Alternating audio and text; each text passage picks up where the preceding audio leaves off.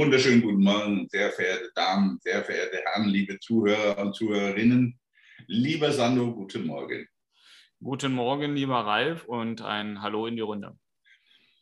Wir hatten letzte Woche schon ganz ähm, interessante Diskussionen, die einerseits auch um das Thema Nachhaltigkeit gingen, die einfach sagen, wie müssen wir nach vorne denken und ähm, was natürlich auch mit Führung und Kommunikation zusammenhängt, wo wir sagten, warum zögern denn im Moment viele in Politik, in Wirtschaft über Zukunft zu sprechen? Kann es etwa sein, dass wir noch gar keine richtige Strategie haben, aber immer behaupten, wir haben eine? und dass wir eigentlich noch nicht genügend nach vorne gedacht haben, sondern immer retrograd gedacht haben. Lieber Sando, jetzt schiebe ich dir dieses Stück mal hinüber. Dann habe ich gesagt, du hast es dir heute eigentlich gewünscht. sag, nein, aber ich bin weiter, weil das ja ein Thema ist, was uns ausstellt. Du weißt, wir sind im Austausch mit dem Internationalen Forum für Nachhaltigkeit. Wir sind da in dem Firmenverbund sehr weit.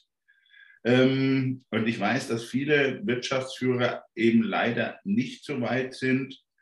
Und ich bin eigentlich immer jemand, um da vielleicht noch eins vorzulegen, der sagt, ich arbeite da aus eigenem Antrieb, weil mir Umwelt, neue nächste Generationen wichtig sind bin immer kein großer Freund von, dass ich dafür Anreize brauche, weil mein Anreiz ist ein vernünftiges Leben in der Zukunft. Ich denke, das ist etwas, was uns alle verbindet, dass wir in der Zukunft ähm, vernünftig, in Anführungsstrichen, glücklich leben wollen. Ähm, Glück kann man immer unterschiedlich definieren. Wir sind beim letzten Mal bei dem Thema äh, oder zum Thema Nachhaltigkeit gekommen, als wir auch darüber gesprochen haben, was wir für Abhängigkeiten haben, gerade in Deutschland, weil wir doch ähm, die äh, Rohstoffe, die fossilen Rohstoffe brauchen, egal wo wir sie herbeziehen und weil die fossilen Rohstoffe ganz wichtig sind für all die Dinge, die die Lebensadern äh, unserer Wirtschaft füllt, bis in die Haushalte rein, weil wir Strom brauchen, Wärme brauchen und so weiter und so fort. Ähm, ohne, ohne, ohne diese Rohstoffe, die uns unseren Lebensstandard überhaupt erst gewährleisten, denn wir sind ja auf dem Weg der Digitalisierung mit all den smarten Möglichkeiten, die wir gerade leben, ähm, wird ein weiteres entwickeln, so wie wir bisher das eingeschlagen haben, aus meiner Sicht kaum möglich sein. So, und jetzt sehen wir das tatsächlich. Ähm, wir wollen uns vernünftigerweise auch unabhängig von Russland machen. Wir sind noch nicht so weit. Wie hat äh, letztens ähm, eine, eine, einschlägige äh, Zeitschrift in den Staaten geschrieben, die dümmste Energiepolitik der Welt ähm, und hat dann über Deutschland gesprochen. Ähm, ob man so darüber reden kann, mag man sicherlich wie über viele Dinge streiten, aber die Abhängigkeiten, die wir geschaffen haben, die jetzt wieder zu zerschneiden, ist sicherlich schwierig. Und wir sehen Polen und auch Bulgarien sind wohl jetzt von, äh, von Russland vom Netz genommen worden, weil die nicht in Rubel zahlen. Ähm, weitere Länder werden folgen. Deutschland sagt, naja, äh, wir zahlen ja noch äh, in harter Währung und solange ist alles gut. Ne? Aber ich habe gesagt, ich lasse mich ein bisschen ätzen die Zeitung ist in der Nation, die muss sich mit Dummheit auskennen. Wer sonst? Aber ist egal. Ja, ja, ja, du weißt ja, von welcher Zeitung ich rede. Ne? ja. und, äh, und, und zugleich ist es so, dass wir die Abhängigkeit, die wir bei Russland zerschneiden wollen, mit einer neuen Abhängigkeit ähm, zu den Scheichs begründen, dass wir für jetzt langfristige Verträge wieder geschlossen haben für diese Schiffe, ich weiß gar nicht den Fachbegriff, ähm, wo das Flüssiggas dann aufbewahrt wird ähm, wo wir dann eben für die nächsten Jahre, ich, ich glaube, pro Tag 200.000 Euro, also ein also Wahn, Wahnsinnsbetrag, ja, einen Wahnsinnsbetrag, den wir als Miete nur bezahlen. Ja, da müssen wir es auch noch befüllen. Und auch da sehen wir, das kann auf Dauer natürlich nicht gut gehen. Das ist eine Übergangslösung. Äh, aber die Frage, die sich für mich stellt, ist, wie soll denn die Zukunft aussehen, wenn wir wissen, dass wir an der Stelle äh, eine Abhängigkeit immer haben werden, weil wir Stromenergie herstellen müssen. Ich glaube, das ist so, ein, so etwas, was, was ganz wichtig ist. Ohne, ohne Strom dürfte es kaum gehen. So, und dann kommen, kommen ja die Diskussionen, die sagen, ja, Nachhaltigkeit heißt dann eben Trennen von den fossilen Brennstoffen in ähm, Gewinnung durch Photovoltaik, Windenergie, ähm, Wärmeenergie und so weiter und so fort. So, und wenn wir das Ganze, und da gibt es ja Techniken, die durchaus wirtschaftlich sinnbringend sind, nur wenn wir das alles, jetzt nehmen wir mal nur ein Beispiel, Photovoltaik.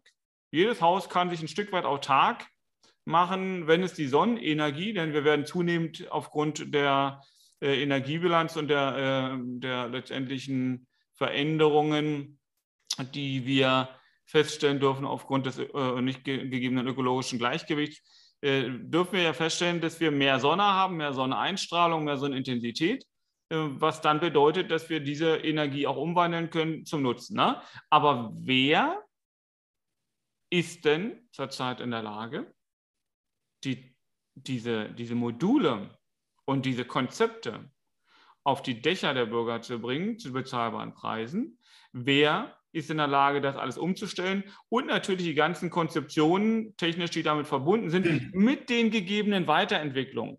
Und da sind wir bei einem ganz spannenden Thema. Lass mich das noch ganz kurz sagen, bevor, ich, bevor du da reingrätscht. Ähm, wir reden doch jetzt schon bei dem Fachkräftemangel im Handwerk, denn das sind doch Menschen, die zu großen Teilen im Handwerk tätig sein müssen. Ja, wir reden ja, ja nicht, dass, dass, natürlich muss es irgendwo neu gedacht werden und auch Wissenschaftler sind da unterwegs und so weiter, alles gut. Aber wir reden jetzt schon von einem Mangel im Handwerk. Und ja. wenn wir selbst gute Ideen umsetzen wollen, selbst die Ideen, die wir schon haben, dann brauchen wir Handwerker, die das auch tatsächlich realisieren können. Die Handwerker sagen, aktueller Stand, wenn wir mal wieder Zahlen bemühen wollen, vom Fleck weg könnten 250.000 äh, Fachkräfte eingestellt werden. Ja, vom Fleck 250.000 Fachkräfte. Und jetzt ähm, dürfen wir darüber nachdenken, dass ja noch Fachkräfte aufgrund ähm, dieser, dieser Geboten äh, oder Gebotendefizits, ne, dass ja viele Fachkräfte jetzt erst äh, gerade im Handwerk ähm, nicht mehr ihren Beruf ausüben wollen und werden, weil letztendlich auch die in die Rente gehen. Das heißt, dass der Knick der zur Verfügung stehenden Handwerker weiter runtergeht und dann kommt dazu, dass das dass der Beruf des Handwerks nicht interessant genug ist, dass genug Jugendliche auch diesen Job ergreifen wollen. Und das finde ich ganz spannend, wenn wir nämlich über Zukunft reden und über, über die tatsächliche Realisierung schon greifbarer, tatsächlich sehbarer, umsetzbarer Möglichkeiten, um diese Abhängigkeit von fossilen äh, Brennstoffen zu realisieren. Dann sehe ich da mal so einen Punkt, wo ich denke, auch da, weil wir immer davon äh, reden, Umdenken der Gesellschaft, auch da dürfen wir mal drüber nachdenken, ist denn der Wert eines studierten Menschen, der etwas durchdenkt und Modelle schafft und diese Modelle dann äh, für die Praxis runterbricht, ist der Wert dieser Leistung dann irgendwann auch in der Vergütungspyramide noch mehr wert als der des Handwerkers, der ja erstmal diese ganze PS auf die Straße bringen muss, der diese Umsetzung realisieren muss. Ich glaube, dass das so, wie wir momentan denken, so wie wir momentan leben, auch in der, in der sozialen Einstellung der Wertigkeit der Leistung und damit auch des, ähm, des Anerkennens der Leistung, dass das nicht mehr funktioniert. Gut, ich habe gesagt, wir haben eh ein falsches Denken. Dass ich einen Akademiker mit einem Preisschild versehe, was er verlangen darf, halte ich für falsch. Äh, die meisten sind weder in der Lage, Konzepte zu entwickeln noch große Ideen umzusetzen, sind froh, wenn sie ihren, ich sag mal, ihren Job machen können. Das hört sich sehr brutal an, kann mich aber entsinnen mit einem Klinikchef in Erlangen damals mal darüber diskutiert zu haben, wo ich mich über Ärzte aufregte und der mich mit den Worten ein oder wie viele hervorragende Kaufleute gibt es denn? Also ein bis zwei Prozent. Sagt er, wie viel gut? Da habe ich gesagt, so zwei bis fünf habe ich dann befriedigen fünf bis zehn und der Rest ist, naja, und sagt, warum soll es bei Ärzten anders sein? Ist dieselbe Normalverteilung, ist dieselbe gausche Normalverteilung, man macht was anderes da. Aber du hast Wichtiges angesprochen. Bildung ein, ein hochexplosives Thema, weil wir einfach dieses Dreier-Schulsystem, was wir mal ganz vernünftig hatten, kaputt geredet haben. Wir haben die Hauptschule eigentlich zum, ja, zur Sonderschule disqualifiziert, was ich für absolut schon immer für falsch hielt. Und es kommt ja natürlich jetzt eins in der Brutalität der, der künstlichen Intelligenz dazu. Wir haben uns ja da, wenn du überlegst, schon mal als Gesellschaft vertan, weil man dachte, die künstliche Intelligenz erwischt das Handwerk und, und, und. Und dann sagte die Robotik, hm, Irrtum, wir sind noch nicht so weit von der Motorik her, aber auf Steuerberater und Zivilrechtler und, und, und da kann man locker verzichten, die fallen raus. Dann war schon mal das erste große Fragezeichen, wenn du sind, über den Kopf der Akademiker und das zu Recht weil man hat sich so, man denkt immer, Abitur und Studium sind irgendeine Sicherheit und eine Zusage für irgendetwas. Ich habe doch studiert. Ist in meinen Augen der falsche Ansatz. Also ich denke, wir müssen da komplett umdenken. Ähm, das ist so ähnlich, wo ich sage, die Konzepte, was Energie angeht, sind in meinen Augen immer noch falsch gedacht. Wir sind leitungsgebunden. Warum sagen wir, müssen wir das sein? Ich kann mich entsinnen, ich durfte C. Fester genießen mit ganzheitlichem Denken ne? und wo ich sagte, der mal irgendwann zu mir sagt, es gibt nur ein dummes Wesen auf der Welt, das meint, es müsste Energie immer aus einer und derselben Quelle und da und da erzielen, das ist der Mensch. Die Natur macht es immer aus verschiedenen und jedes System ist für sich autark. Wir haben Symbiosen, wir haben Synergie, alles klar. Ja, die Pflanze wächst auf dem Humus, wächst auf dem Boden, aber die Energieversorgung, die es daraus zieht, ist autark. Und ich habe lange Zeit Erfinder begleiten dürfen und bin irgendwann ein Fan davon geworden. Ich sage, warum? Machen wir nicht jede Wohneinheit, Schrägstrich Haus, ja, selbst als Energieträger, wo ich sage, mit anderen Minderheiten, ich habe damals erlebt, und da kommt auch so eine spannende Geschichte. Äh, die großen Farbengesellschaften wie Esso, Shell und, und, und haben schon seit den 90er Jahren alle Tankstellen wasserstofffähig gebaut. Mhm. So, das ist für mich bis heute eine Frage, warum das in sich zusammenklappte und welche Lobby da wieder gegriffen hat. Weil auf diesem Lobbyismus, den die Grünen oft anprangern, äh, und die FDP leider nicht so sehr, obwohl ich sie gerne da mal sagen würde, wenn wir liberal denken, müssen wir genau dagegen arbeiten, weil sonst fließen die Märkte nicht, sonst habe ich immer wieder eine komische Beeinflussung. Aber genau da kamen ja die Punkte her. Ja, wir haben zum Beispiel damals Erfinder gehabt, wir haben Windräder, die siehst du jetzt auch noch teilweise, die eben nicht vertikal, sondern horizontal laufen. Das Ding, was da oben drauf sieht, sieht so aus wie so eine gekippte Waschtrommel und da sind die Räder drin. Hat einen riesen Vorteil. Diese Dinger laufen fast von alleine an, die brauchen keinen Strom. Und wenn bei, bei Orkanen und, und wirken Kreiselkräfte nach unten, das heißt, da wo die anderen abschalten müssen, stehen die wie Bombe. Ja, also außerdem dreht es oben das Gewinde ab, was so schnell dreht, was, was man technisch ja verhindern kann. Könnte man das alles, und das war damals schon mal auf dem Weg, ja, ähm, ist ganz interessant, in den 90er Jahren waren es viele russische Entwickler und amerikanische Entwickler. Und ganz interessante Projekte, die es damals auch gab. Man war schon mit, mit Speichereinheiten, wo du sagst, okay, die Energie, die über den Wind kommt, können wir unten zur Wasserstoff trennen und dann kann man den Wasserstoff kann man wieder speichern. Da waren die schon relativ weit. dann kam der Hammer schlechthin. Die Windlobby der Vertikal-Windräder hat die Entwicklung gestoppt, uneffektiv. Hm. Wäre wenig. Und das ist dann, wo ich denke, wir müssen wirklich mal diesen Grundsatz, brauchen wir wirklich diesen Leitungsaufwand. Wir werden ja, je kleinzelliger wir wären, Sando, mal von der, ich weiß, dass das nicht das Gelbe vom Ei sein muss, aber mal grundsätzlich zu überlegen, in die Zukunft ja. wie weitergedacht. Naja, wieso, wieso ist denn das zum Teil auch nicht gewollt? Weil wenn jeder Haushalt sich autark versorgen könnte, ja, also wir haben das jetzt selber mal für ein neues Bauprojekt, was wir mit der Familie gemacht haben, haben wir äh, das Bauvorhaben so geplant, dass wir komplett autark sind. Wir brauchen weder Gas noch Strom noch irgendwas, also Wasser, ja, Wasser brauchen wir, aber das kann man letztendlich äh, natürlich auch mit einer. Ich gespannt gewesen ohne Wasser. Ja, also aber Pumpe mit, mit, mit einem Grad natürlich kannst du das, äh, dich damit absichern. Aber lassen wir mal das Wasser jetzt an der Stelle weg. Aber ansonsten sind wir, sind wir in, für das gesamte Bauvorhaben unabhängig ja, für ein relativ großes Baufarm. Und das lässt sich alles mit den jetzt vorhandenen Techniken schon realisieren. Und das mhm. wäre natürlich noch weitaus effizienter, wenn man entsprechende Speicher hätte für Photovoltaik, ja, wenn man nicht Elektrofahrzeuge als Pufferspeicher nutzen müsste, weil die anderen Speicher noch nicht so weit sind. Aber selbst da gibt es schon tolle Geschichten. Ähm, und also es gibt von der rein technologischen Entwicklung gibt es schon eine ganze Menge. Und wenn jeder Haushalt oder äh, wenn, wenn jedes Wohnhaus, äh, wenn, wenn jedes Eigenheim, wenn die eigenständig und unabhängig wären, wer würde denn an denen das Geld verdienen? Ich weiß schon. Ja, und äh, plötzlich sind doch diese Leute unabhängig. Wie kann ich die denn steuern? Ich, äh, ich glaube, wir, wir sind fast schon wieder zu höflich, wir denken zu weit. Naja, äh, also äh, vielleicht ist es, vielleicht ist es überzogen, aber das. Die Intelligenz ist manchmal ja ein Trampeltier. Ja, ich, ich sage es mal ganz brutal. Und weil man einfach, weil ich einfach glaube, wir müssen grundsätzlich, Sandro, wirklich die Freiheit uns nehmen, zu sagen, wir räumen mal das, was wir jetzt haben, gedanklich alles weg. So, und wir fangen bei mehr oder minder Null an, mal zu überlegen, was wäre jeweils im Zusammenhang die optimale Lösung. Ja? uns mehr aus kybernetischen Gesichtspunkten Ja, bin ich, bin ich bei dir, Ralf. Ich, ich will ja keine. Ich, noch einen kurzen, noch einen kurzen, weil du hast ja vollkommen recht.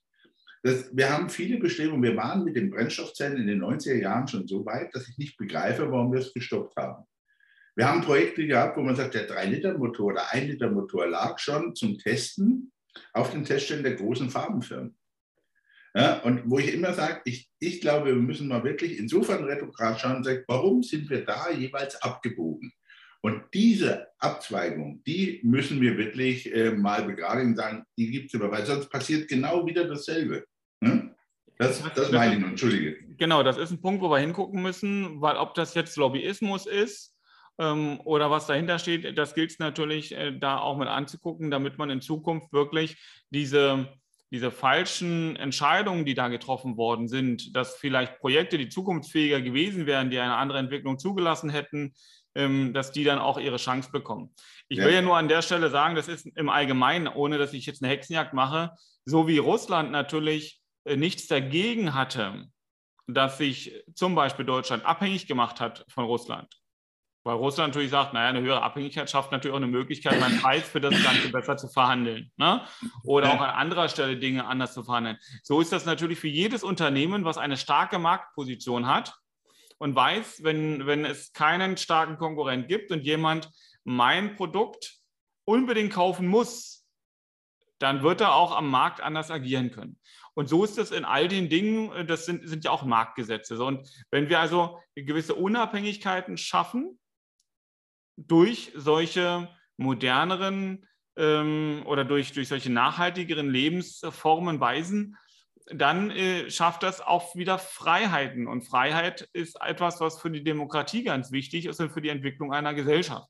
Und was ich ganz spannend finde, ist ja ähm, dieses, wir haben ja jetzt, und das hast du angesprochen, dieses Denken, Akademiker, sprich die, die studiert haben, haben grundsätzlich erstmal einen höheren Einstieg ja, äh, sprich im, im Arbeitsmarkt, in der Vergütung. So ist ja das grundsätzliche Denken und deswegen wollen ja viele studieren. Dann ist es so, Studieren ist nochmal ein schöner Lebensabschnitt gewesen. Jetzt lassen wir mal die Pandemie außen vor, da war das für die Studenten äh, auch nicht schön.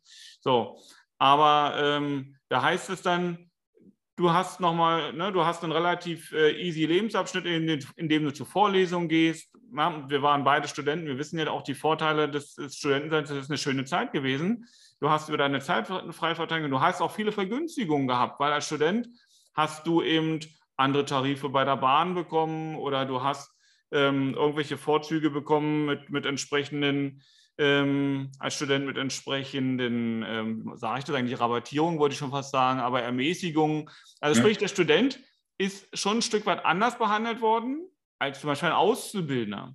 Also ich kann das insofern vergleichen. Ich habe ja einerseits habe ich ja den, habe ich ja eine Maurerausbildung. Du kennst ja beides. Ja, ja, beides gemacht. Genau, ich habe Maurer gelernt äh, und dann habe ich nach der Armee habe ich dann studiert. Ja, und äh, als Auszubildender hast du nicht so viele Vorteile von der Gesellschaft, auch an Achtung und Wertschätzung bekommen im Verhältnis zu dem Studenten. Ja, ähm, und das ist schon etwas, wo wir uns in der Gesellschaft sicherlich fragen dürfen.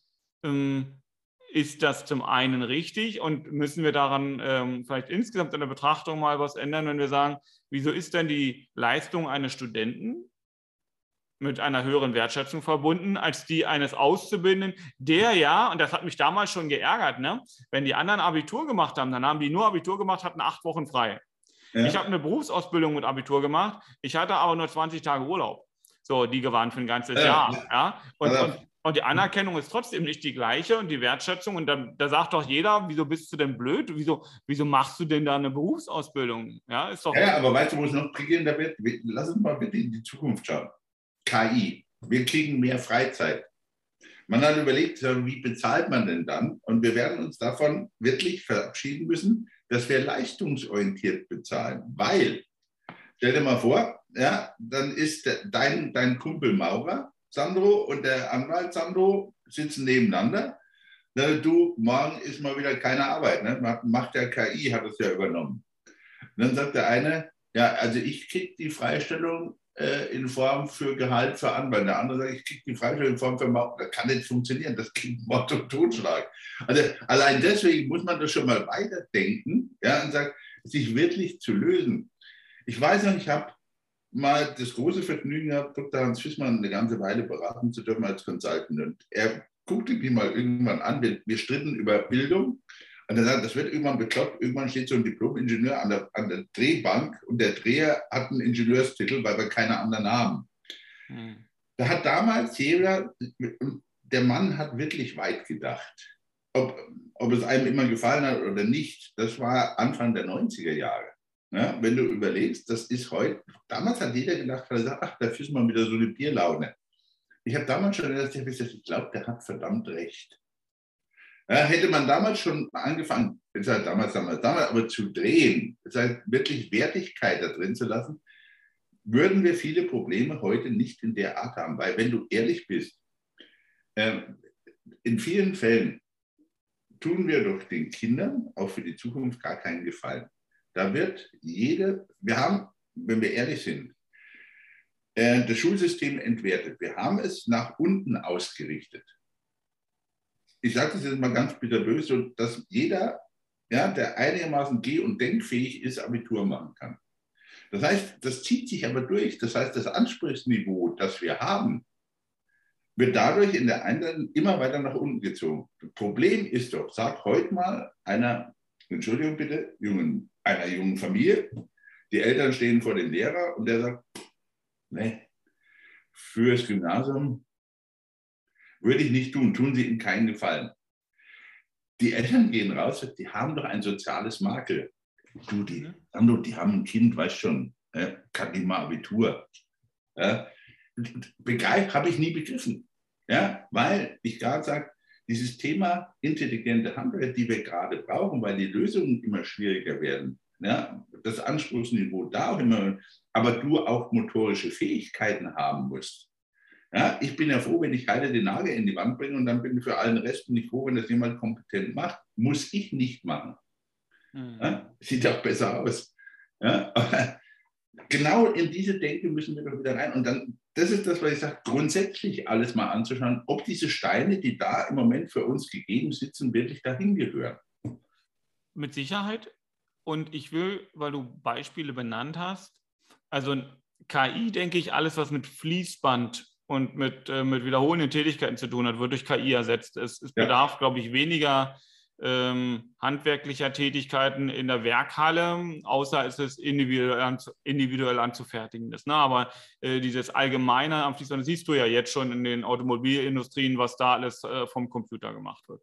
Alles, was aber individuell draußen, ich sag mal auf dem Dach, an dem Haus äh, und ähm, gut, im Haus wahrscheinlich auch noch, so ein Maler wird es vielleicht irgendwann auch Malercomputer geben, aber ähm, alles andere, was so mit, dem, mit, mit, diesen, mit diesen klassischen handwerklichen Leistungen zum Beispiel auf dem Bau zu tun hat, ne, in großen Teilen, wird, äh, wird immer noch von Fachleuten gemacht werden müssen. Und wenn es um das Umsetzen solcher modernen Module, ähm, um äh, sich äh, von den klassischen Energien und ähm, dem, dem, dem, zentralistischen Energieversorgung abzukoppeln, dann glaube ich, ist das ganz wichtig so. Ähm, und jetzt sagst du, naja, wir müssen mal darüber nachdenken, welche Steine überhaupt noch stehen bleiben können. Und jetzt nehme ich mal ein anderes Beispiel, was äh, ich erlebt habe. Wie du weißt, bin ich ja äh, in der sogenannten äh, DDR groß geworden. Und mhm. da war die Vergütungspyramide auch eine andere. Da war es nämlich so, dass Handwerker höher angesehen waren als studierte Menschen. Das hat sich nicht nur im Ansehen als solches aus, zum Ausdruck gebracht, ähm, dass, dass also man nicht gesagt hat, oh, gucke mal, der ist Ingenieur und der ist Schlosser, das war kein Unterschied. Also es hat in der Gesellschaft keinen Unterschied ausgemacht. Ja. Und in der Vergütung war es so, äh, dass ein, ein guter Handwerker teilweise das Doppelte von dem erhielt, was ein Akademiker erhielt. Ähm, das, das war jetzt einfach mal so schlicht, ohne irgendeine Bewertung, was da gut und was da schlecht dran war. Aber das ist ja die Frage, womit wachse ich auf, wo lebe ich rein, äh, welche Wertschätzung und Anerkennung gebe ich jemandem für seine Leistung. Und da darf unsere Gesellschaft darüber nachdenken. Ich halte das nicht für richtig, äh, wie das da in der DDR lief. Das will ich an der Stelle auch mal sagen. Ne? Also da hat jemand, der, der, ja, ja, der, da vier Jahre, der da vier Jahre studiert hat und dann hat er seine Leistung als Ingenieur eingebracht, die auch seinen Wert hatte. Dann hat er 600 äh, DDR-Mark bekommen. Äh, und der, ähm, der, der Handwerker, der hat, sage ich jetzt mal, 1000 DDR-Mark bekommen. Äh, das kann sicherlich auch Nein. nicht sein. Aber die Grundidee dahinter ist doch, unsere Gesellschaft bestimmt den Wert einer Arbeit einer Leistung. Sandro, denk doch mal selber drüber nach. Wir sind da beide natürlich mit unseren Kollegen, die ja bei uns auch an unserem Cloud 7 Projekt, an dem New Work Prozess arbeiten viel, viel weiter. Ja, weil wir gesagt haben, okay, diese wirkliche Teilhabe, die die Menschen haben wollen an der Arbeit, müssen wir auch in den Projekten, in den sagen wir, neuen Arbeitsverhältnissen, wie immer wir die Titel, das Wort Arbeitsverhältnis passt mir schon gar nicht, an der Teilhabe völlig ändern. Ja? Wo, ich sage, wo wir ein genossenschaftliches Denken drin haben wollen. Wo ich einfach sage, das sind die Möglichkeiten, die wir aber auch selber vorleben und wo wir ja auch, wie du weißt, oftmals in heftigen Diskussionen sind, um der Sache willen, weil man sagt, der eine sieht es so, der andere sieht es so. Und diese Entwicklung, das ist das, was mir im Moment fehlt, weil ich sage, ob das Akademiker oder Handwerker sind, wirklich, und ich, ich merke das ja auch in meinem eigenen Bekanntenkreis, ja, wo ich sage, ich baue im Moment bei uns unsere Fahrzeugflotte auch um. Ich, ich finde elektrisch nicht die beste Lösung, aber ich muss eine Lösung haben. Ich habe die jetzt gefunden. Ich sage, das wird komplett umgebaut. Ja, wir verzichten auf Fahrzeuge, weil wir einfach sagen, das und das brauchen wir nicht mehr, das ist wir, Luxus. Kann man, kann man einfach einschränken. So. Aber ich muss dazu bereit sein. Das Lustige ist, ähm, ich habe das so nebenbei, ja, die Menschen kennen mich ja alle. Ich bin mit mir befreundet. War in der Osterzeit, wo das meine Frau und ich erzählen, dann sagte, nö, sehe ich gar nicht ein. Also ich fahre so weiter, ich mache das so weiter. Wo ich mir dachte, holla die Waldfee. Sag ich, so, warum machst du dir einen Kopf? Aber das ist doch genau das, versteht? Sobald es anfängt, weh zu tun, und ich muss anders denken, ja, wo der eine sagt, ja gut, dann fährt dein Auto vielleicht noch 600 Kilometer, wenn du Glück hast. Ja, habe ich gesagt, ja gut, dann möchte ich das anders einteilen. Das sehe ich auch schon, ich bin ja nicht doof. Ja, aber das geht doch. Ja, also wirklich mal das zu verlassen und zu sagen, haben wir beide schon oft genug darüber gesprochen, da muss ich auch bereit sein, was zu tun. Ja, und was, was für mich das Interessanteste war, dass genau diejenigen, von denen ich definitiv weiß, dass sie es könnten, sagen, aus wirtschaftlichen Gründen können sie es nicht. Mhm. Wir haben da eine ganz perverse Diskussion im Gange. Und im Nachhinein verstehe ich oft, worauf die Grünen, auf welchen Widerstand die gestoßen sind, wo ich was einem jetzt erst offensichtlich wird und wo ich mich fast ein bisschen dafür schäme, weil ich denke auch immer voraus, das hätte ich auch sehen können. Aber es haben auch die Grünen nicht gesehen. Du siehst ja einfach, wenn es zum Knackpunkt kommt, und das ist nun mal das Problematische an Modellen, ist es erstens anders, als man denkt, und zweitens kommt es noch ganz anders. Ja? Weil ich finde es ja jetzt auch immer, diese, diese Verhältnisse, die wir aufbauen, weil wir aus Atom und weil wir da ausgestiegen sind und das und das, ja, wo ich das letzte Mal schon sagte, die Folgerung, dass wir abhängig sind vom russischen Gas, ist die falsche Definition. Wir sind abhängig von Gas, weil wir ein Übergangsmedium gebraucht haben. Und wir müssen fair sein mit den Menschen, die Politik gemacht haben, umzugehen. Und sagt, das Russische war das die beste und sauberste und billigste Lösung. Punkt. Weil Sandro, wenn wir zwei uns hingestellt haben vor zwei Jahren und gesagt, also die Abhängigkeit von Russland, nichts, da müssen wir Fracking-Gas nehmen, die hätten uns an den nächsthöchsten Mast aufgehängt zur Abschreckung. Mit Sicherheit. Ja, weil, weil ich einfach sage, so, und das ist genau der Punkt. Ja, wo man wirklich sagen muss, wenn wir, wenn, und das wäre ja der große Vater, wenn du kleine Einheiten hast. Es funktioniert doch in der Wirtschaft genauso. Warum war damals der Oetker-Konzern gegenüber allen Konzernen so erfolgreich, weil es lauter Verbindung mittelständischer Unternehmen, da ist quasi damals, wenn du dich entsinnst, schon wie so ein Netzwerk aufgetreten. Die konnten flexibler reagieren. Was haben wir denn oft in der Wirtschaft eingeführt? Ja, wir haben zwar immer über, was vorhin DDR, ja, wo ich früher sagte, die Bundeswehr gab es ja eigentlich nur dazu da, dass man in den Friedenszeiten wusste, wie die Planwirtschaft funktioniert. Ja, deswegen habe ich immer gesagt, ich bin ja Bundeswehroffizier, deswegen habe ich immer so ein bisschen unsere Defizite damit bemängelt. Wenn die Bundeswehr eine Todesstrafe hätte, ich würde mich immer kreuzigen lassen. Weißt du warum? Ne? Entweder haben wir Holz oder Nägel, aber beides gemeinsam haben wir nie. Ja, also das war früher schon so. Das, das ist aber so nur die Ansätze all dessen, ja, wo man sagt, je größer die Einheit, desto schwieriger ist doch, bin ich immer mehr im Planen.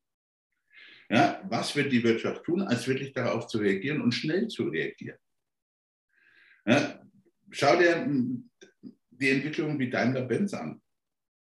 Und deswegen glaube ich auch, dass diese großen Einheiten, dass wir im Moment mit, mit EU und Indien viel besser fahren, indem man sagt, kleine Einheiten, die durchaus autark sind, diese Verbindungen, die selber noch denken, ohne nationalistisch zu sein, aber durchaus, sagen wir mal, heimatbewusst, das ist für mich ein Riesenunterschied. Ja, es darf jeder Patriot sein. Nationalist möchte ich nicht haben, aber Patriot darf jeder sein und sollte er auch sein muss er auch sein. Aber damit bleibe ich doch flexibel, weil dann habe ich doch ein Konstrukt. Wenn du siehst, wie lange Amerika braucht, umzusteuern, wie lange Russland braucht, umzusteuern. Ja, Russland müsste längst umsteuern, weil sein Wirtschaftssektor überhaupt nicht mehr funktioniert mit seinen Oligarchen. Er kann aber gar nicht. Oder schau doch mal im Moment, was drastisch in China passiert.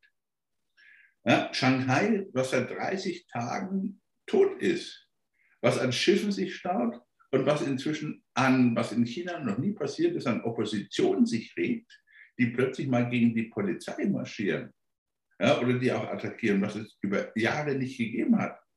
Ja, weil eine Regierung beschließt, 290 Tote reichen aus, von 25 Millionen einfach mal in Quarantäne zu setzen. Bums. Mhm. So, und ich glaube, dieses gesamte Umdenken, deswegen fand ich auch so gut, dass Guterres gestern unterwegs war. Wir müssen diese Dialoge suchen, aber es muss auch klare Abgrenzungen geben.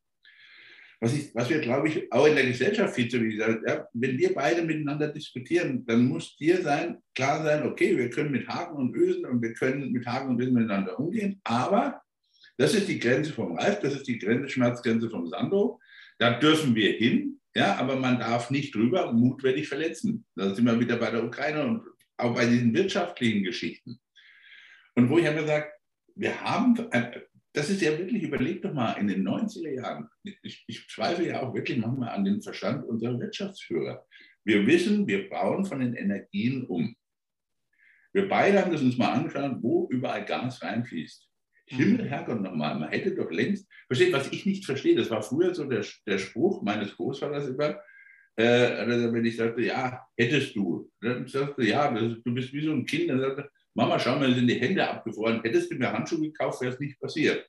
Ja? Da hat mein Opa immer zu mir gesagt, also, das musste bei mir nicht kommen. Du kannst denken. Also tu was.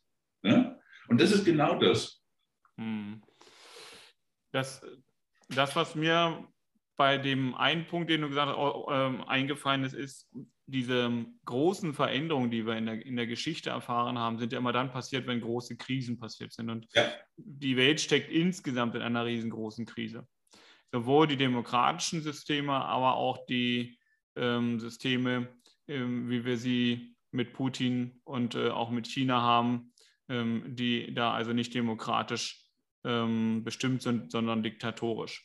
So, und wir haben immer so gedacht, naja, Mensch, pass auf, ja, die Demokratie, auch das, äh, das was wir an Vorteil in der, in der Demokratie haben, äh, das sehen wir nicht mehr. Und deswegen werden wir diesen Wert der Demokratie, wenn wir sie nicht hochhalten, werden wir sie auch verlieren. Das ist die Frage, wie wir miteinander umgehen, wie wir miteinander denken. So. Ähm, und ähm, an anderer Stelle ist es natürlich so, ähm, dass die Systeme, die nur von einem einem Menschen oder einem geringen kleinen Führungsstab ohne große Abstimmungsprozesse geführt werden, die sind natürlich schneller unterwegs aber die beteiligen dann auch weniger Menschen. Das wiederum bringt das Problem des Konfliktes irgendwann mit den Menschen in dieser Gesellschaft bei den Diktatoren. So, und das ist, wir haben jetzt das Spannungsverhältnis, dass wir merken, Erderwärmung, äh, wir kriegen ganz andere Probleme, die entsprechenden ähm, ganzen globalen äh, Dinge, die aufgebaut worden sind. Jetzt nehmen wir mal nur Zulieferketten und so weiter und so fort. Das funktioniert irgendwie alles nicht mehr. Ne? Jetzt kommt diese, kommen diese Krankheiten, die eben durch dieses globale Handeltreiben miteinander auch äh, sich relativ schnell auf einen Kontinenten verbreiten, ohne Verzögerung. Ähm, und jetzt kommt irgendwo, hat man doch das Gefühl, nicht nur die Wirtschaft, sondern insgesamt die, die, die Gesellschaft und das Leben auf der Welt sind ein Stück weit aus dem Gleichgewicht. Und wir, ich meine, wir, wir sind reingegangen mit der Diskussion äh, Nachhaltigkeit, genau da. Abhängigkeiten äh, von, von Rohstoffen. Wie kann man das erreichen, indem man die Menschen mitnimmt? Und da sind wir gesagt, Umbruch im Denken der Menschen in der Gesellschaft. Und jetzt sind ja. wir mit der Kette wieder an der Stelle. Ja, aber pass auf, wenn du, wenn du hier siehst, wir haben letztes Jahr schon in unserem Podcast mal irgendwann eine relativ ähm, fesselnde Diskussion gehabt, gesagt, Leute, unterschätzt nicht, was dieses Freischwimmen und Lösen von fossilen Energieträgern mhm. für die Machtpolitik bedeutet. Da hat jeder so ein bisschen, ja, interessante Position und das ist keine interessante Position. Ich behaupte bis jetzt, das ist der Auslöser all dessen, was jetzt stattfindet. Weil, wenn Russland sich jetzt nicht irgendwas sichert von dem Kuchen, den sie ja, haben sie die Kraft nicht mehr. Mhm. Immer, ich habe gesagt, man, man, muss ja immer eins überlegen. Wir, was ich eigentlich möchte, ist, dass wir mal überlegen, äh, einfach mal Russland bewusst zu machen, dass er sagt, ja klar, könnt ihr mit der Energie Macht auswirken. Aber ohne Energie seid ihr von uns abhängig. Und wir sollten noch da schauen, dass wir vernünftig miteinander umgehen. Versteht? Dieser, dieser Zukunftssprung in der Politik fehlt mir. Ich muss dann niemanden drohen, versteht? Ich kündige nur an.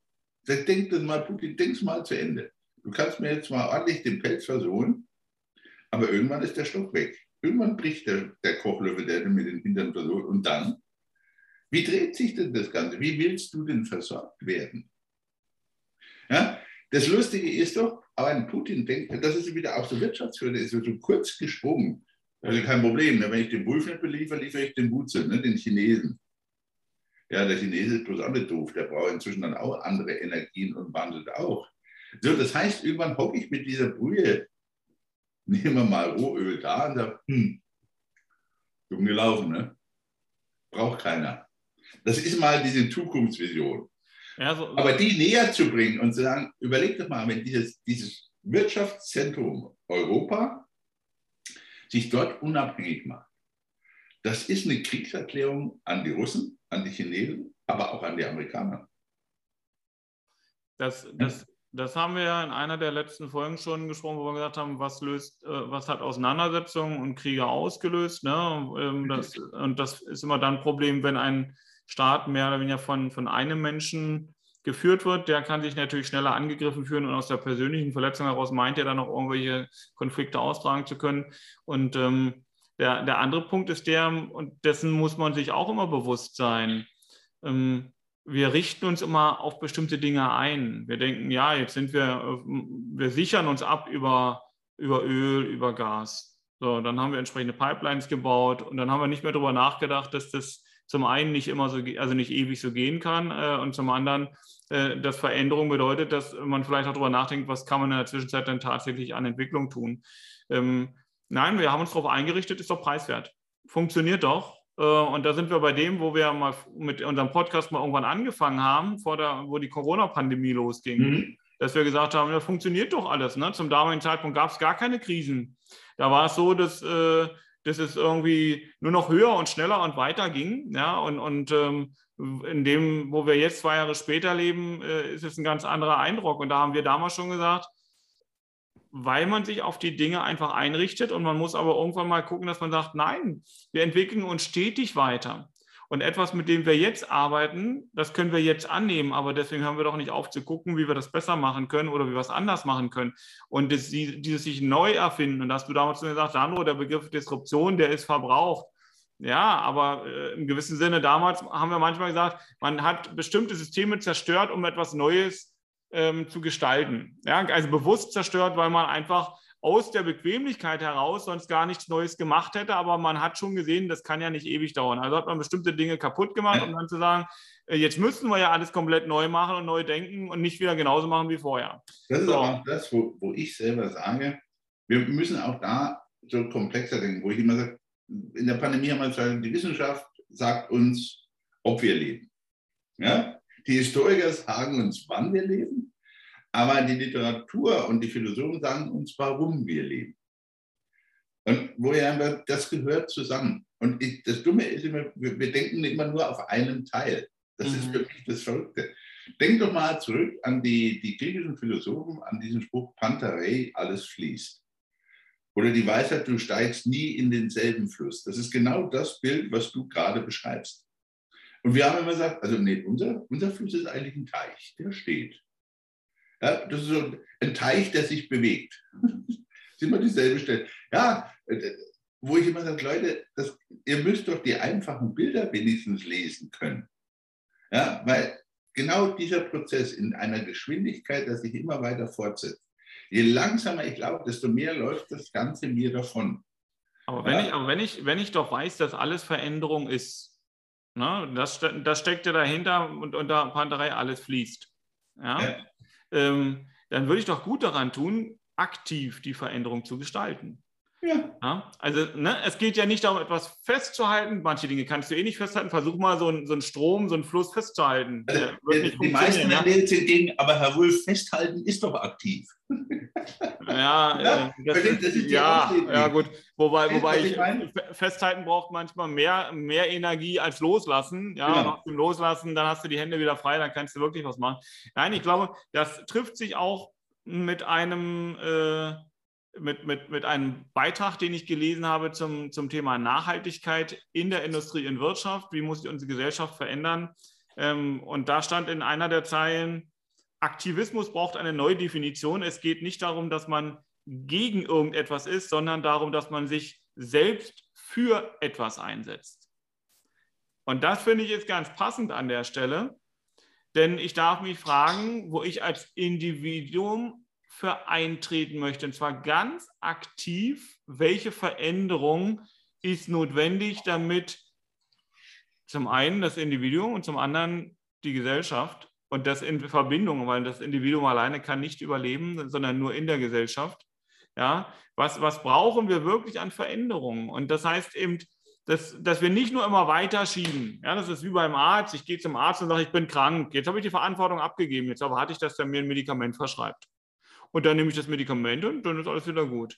Ja, nee. da, da ja. ist es ja noch, das Bild ist wunderschön. Wir, wir machen das sogar noch bekloppter. Ja, wir gehen zum Arzt und sagen, könnten Sie mich mal krank schreiben? Ja. Pass auf, und dann wird es noch bekloppt, dann gehen wir wieder hin und sagen, nein, wir entscheiden nicht, ob wir dadurch, der muss uns erstmal gesund schreiben. Ja, und das ist genau, aber das ist ein wunderschönes Bild, was viele Sachen der Gesellschaft trifft. Und dann sind wir noch so dreist und beschweren uns darüber, dass der die, diese Verantwortung, die wir ihm rübergeschoben haben, auch noch annimmt und umsetzt und uns bevormundet. Dass das aber die logische Konsequenz ist, auch in der Politik, einfach, wo ich sage, abzugeben. Du, du weißt meine, meine Meinung über Bundeswehr und Berufsarmee, wo ich sage, man darf nicht dieses Bewusstsein delegieren, sondern man muss damit denken, man muss sich wirklich Gedanken machen, brauche ich das, will ich das und in welcher Art mache ich das? Und das müssen wir in vielen sagen, diese, dieses, diese Teilhabe, die wir in der Wirtschaft über New Work anstellen, müssen wir auch politisch und bewusstseinsmäßig wieder haben. Wir wollen und müssen teilhaben. So, und dann sind wir, dann sind wir bei dem Thema Bewusstheit, bei dem Thema Verantwortung übernehmen. Und das ist ja auch angesprochen, wenn sich das doch sowieso verändert und es muss sich ja verändern, weil es so nicht mehr weitergehen wird und kann, ähm, dann gestalte ich doch lieber an der Veränderung mit, weil ich mich dann einbringen kann. Und immer wenn ich mich einbringe, bin ich emotional beteiligt, weil ich es auch annehmen kann. Mhm. Wenn es über meinen Kopf drüber weg entschieden wird, ist das immer ein bisschen schwieriger. Ja? Weil dann muss ich abwägen, was ist gut, was ist schlecht für mich äh, und dann bin ich beim Fair und beim Beurteilen. Ähm, aber das Spannende ist doch an der Stelle, wenn ich mich als Individuum einbringe mhm. und das ganz bewusst, dann kann ich auch für die Dinge eintreten, die mir wichtig sind. Und dann kann ich auch mich mit Menschen verbinden, die die Dinge vertreten, die mir wichtig sind. Und dann sind wir bei dem, wo auch Mitarbeiter sich in Unternehmungen wieder einbringen und wohlfühlen. Und da geht es dann nicht primär nur ums Geld verdienen, die nämlich im Rahmen ihres Unternehmenszwecks nachhaltige Ziele verfolgen. Und wo es nicht darum geht, unser, unser allgemeines Denken ist ja Kapitalismus, Unternehmen, Ausbeutung. Ja? So, dann sagen wir soziale Marktwirtschaft, das ist ganz schwierig zu greifen mittlerweile. Ähm, und jetzt reden wir aber darüber, dass wir sagen, nein, Unternehmen sind, und jetzt gucken wir mal auf Kaufleute, da hat man die Kaufmannsehre, die kennt man noch. Ne? Kaufleute, das war ein, ein, ein Stand, der im ja. Mittelalter viel auch für die, für die Gesellschaft getan hat. So, und die Unternehmen übernehmen Verantwortung, nämlich mit ihren Mitarbeitern, weil Unternehmen ohne Mitarbeiter funktioniert schwer. Wenn die Mitarbeiter sich selber einbringen, gehen die nur in Unternehmen, die letztendlich mit den Zwecken, wofür sie sich einsetzen, mit denen sie sich verbinden können. Und dann ist es etwas, wo sie auch für die Zukunft sich einbringen, um zugleich die Veränderungen vornehmen, die sie selber wollen und wo sie dann natürlich auch wirtschaftlich abgesehen und so weiter und so fort. Das ist ja eine Kette, die sich in der Konsequenz daraus ergibt. So, denn das stimmt ja mit dem überein, dass äh, du hattest mir so einen Artikel weitergeleitet, wo du gesagt hast, in den Staaten ist gerade die große Rezession der Arbeitnehmer, ja, ja ähm, wo, wo, wo, die, ähm, wo die letztendlich, ja, eigentlich war es ja keine Rezession, es war, war ja eher eine, ähm, komme ich nicht auf den Begriff, ähm, eher eine Depression war es bei denen. Ja, hm. also der, der Sinn, eine Depression bei den Mitarbeitern trifft es, glaube ich, besser. Die hatten einfach keine, keinen Sinn mehr in ihrer Tätigkeit gesehen und deswegen haben sie gesagt, wir haben nicht mal einen neuen Job, aber wir hören trotzdem auf. Ja, so und, und das, das ist, äh, in den, sag ich mal, in den Staaten, in Deutschland schwappt das ja irgendwann auch rüber und in Deutschland ist es insofern da, dass viele Leute wechselwillig sind, aber sie kündigen noch nicht primär ohne Job, sondern sie bleiben noch in dem Unternehmen, bis sie was Neues haben. Ja. Wenn ich, wenn ich, lass uns das doch in die nächste Woche in den Podcast mit rübernehmen. Mhm. Eine schöne Idee, weil was das Brutale ist, dass von den 47 Prozent, die im Moment, sonst waren es 15, wechselwillig sind, 35 Prozent kündigen, ohne einen neuen Job zu haben. Das ist eine, ich bezeichne es jetzt mal als in Anführungszeichen Qualität, die wir nicht kennen. Ja, und die anderen für sich uns Unternehmern mehr Gedanken aufgeben müssen, als uns lieb ist. Und lassen wir uns den, den letzten Satz und den nehmen wir dann wirklich mit in die, in die nächste Woche. Du weißt ja, ich war auf der Zukunft äh, Personal in Stuttgart und wir haben viele Personale angesprochen und gesagt, wie seht ihr das denn? Fachkräfte mal und lasst die Leute nicht zu früh aus den Unternehmen. Haltet doch das Wissen in den Unternehmen. Ihr seht doch, wenn ihr die Zahlen anschaut, dass wir wirklich von der Beschäftigung rapide nach unten gehen. Das heißt, wir müssten, um das aufzuhalten, 400.000 qualifizierte Zugänge jedes Jahr haben durch Migration. Das ist das Szenario im Moment. Das sind die offiziellen Zahlen. So, dann kriegten wir zu 90 Prozent Sando festhalten die Antwort, ist uns bewusst, aber unser Chef sagt, das wird sich schon geben. Live. Und darauf sollten wir vielleicht das nächste Mal anschauen. Du schüttelst auch den Kopf. Ich habe auch nur den Kopf geschüttelt. Ich habe versucht, sehr lieb und sehr höflich zu sein, weil denen, mit denen ich sprach, war es bewusst. Nur die Führung, das, das löst sich von allein. Mhm. Sind Sie, meine Damen und Herren, gespannt auf die nächste Woche, weil genau da werden wir uns damit beschäftigen und versuchen mal auf dieser Ebene Lösungen anzubieten. Äh, Sandro und ich werden demnächst sowieso noch ein bisschen Sachen vorstellen, die wir beide auch nochmal vorhaben. Da sind wir gerade in der Ideenschmiede und finde und gehen mit etlichen Ideen schwanger. Sie werden, das wird bestimmt ein interessantes, hübsches Kind, seien Sie ganz fit. In diesem Sinne, ich wünsche Ihnen bis zur nächsten Woche alles Gute, bleiben Sie uns gewogen und bleiben Sie trotz alledem, ja, gut gelaunt ist übertrieben, aber hoffnungsfroh. Hoffnungsfroh und vor allem mit ganz viel Lebensfreude. Ähm, und äh, in dem Sinne, bis zur nächsten Woche. Bis zur nächsten Woche. Ciao, ciao. Ciao, ciao.